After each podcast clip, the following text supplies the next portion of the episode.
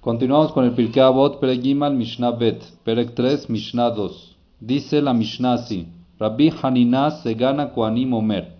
Rabbi Hanina, el presidente o el encargado de todos los Koanim, él también era Cohen, decía así, Heve palel bishlomash el malchut.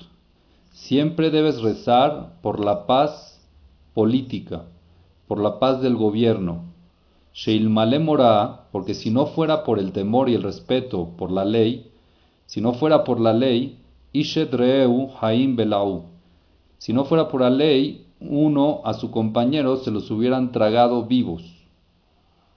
¿Qué nos dice la vieja Nina? La vieja Nina nos dice que siempre hay que rezar por la paz del gobierno, porque esté bien el gobierno, e inclusive gobiernos de Goim, que quede claro, no se refiere nada más del gobierno de Israel, sino donde uno vive, tiene que siempre rezar que haya paz, y es por eso que los Jajamim establecieron una tefilá especial todos los Yom Tov, después del Sefer Torah, se reza por el gobierno.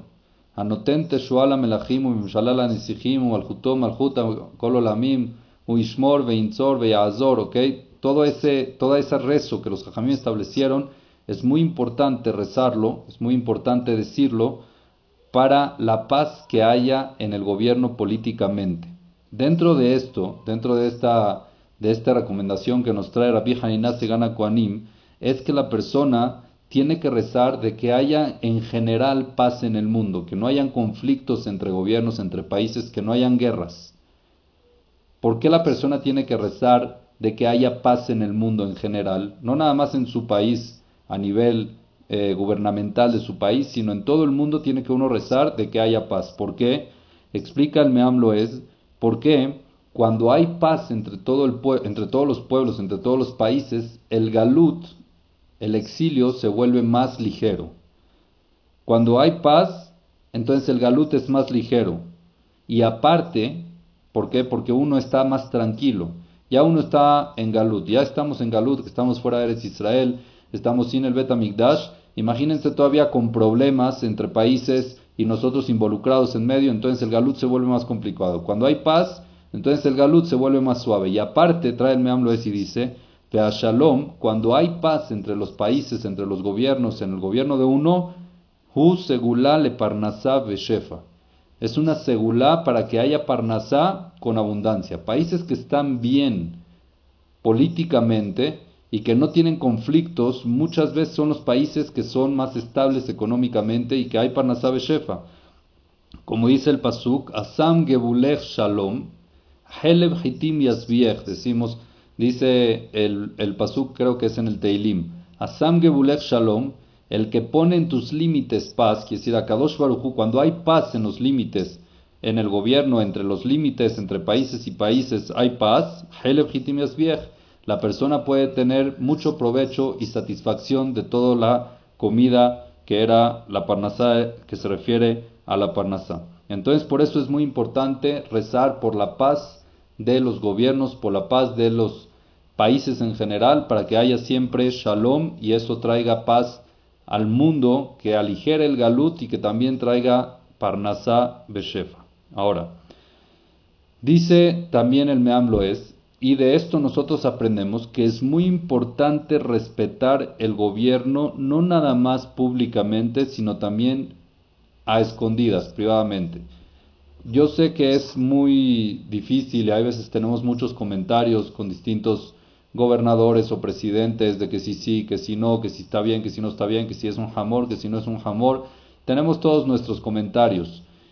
Obvio que públicamente uno no los va a decir si es que puede ser que le llegue o puede ser de que sea en una rueda de prensa o algo así, no lo dicen, pero en la casa pues uno se la pasa diciendo y se la pasa hablando y se la pasa hablando mal del gobierno. Dice, hay que tener mucho cuidado con eso y no se puede faltarle el respeto al gobernador o al presidente ni a escondidas, ni en privado. ¿Por qué? Explica el Meamlo es y dice, porque a Minashamaim, el poder del gobierno y el poder del presidente, solamente Dios es el que se lo otorga. Nada más a Kadosh Baruj es el que permite de que él sea gobernador. Si no fuera que Kadosh Baruj permitiera que él sea el gobierno, que él sea el presidente, que él sea el primer ministro, no existiría que pueda ser. Entonces, si tú hablas mal, estás prácticamente están, estás hablando mal en contra de la decisión de Dios. Estás hablando mal y te estás burlando de la decisión de Dios.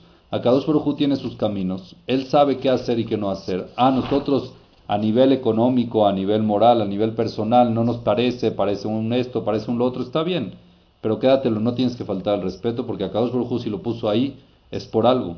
Algún mensaje, alguna cosa quería, tiene un plan Akadosh Baruj para el hecho de que lo ponga ahí y ese plan hay que respetarlo. Al tú hablar mal de ese plan, estás faltándole al respeto a Kadosh Baruj indirectamente. Es lo que nos dice el Meamlo es también que se aprende de esto que nos dice Rabbi Hainah Segano Kohanim.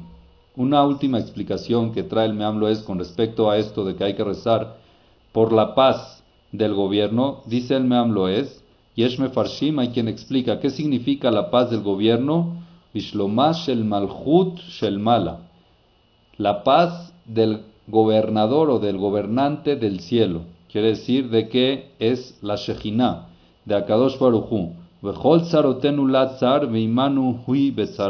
Hay que pedir que Akadosh Baruchu siempre esté en paz.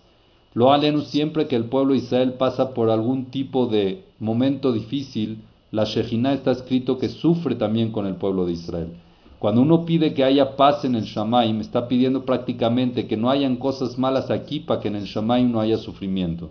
Entonces por eso es muy importante rezar de que en el Shamaim también haya paz y haya tranquilidad y eso hace de que aquí en tierra no hayan lo alenu cosas malas. Con esto terminamos la Mishnah Bet del Pirkei Avot del Perek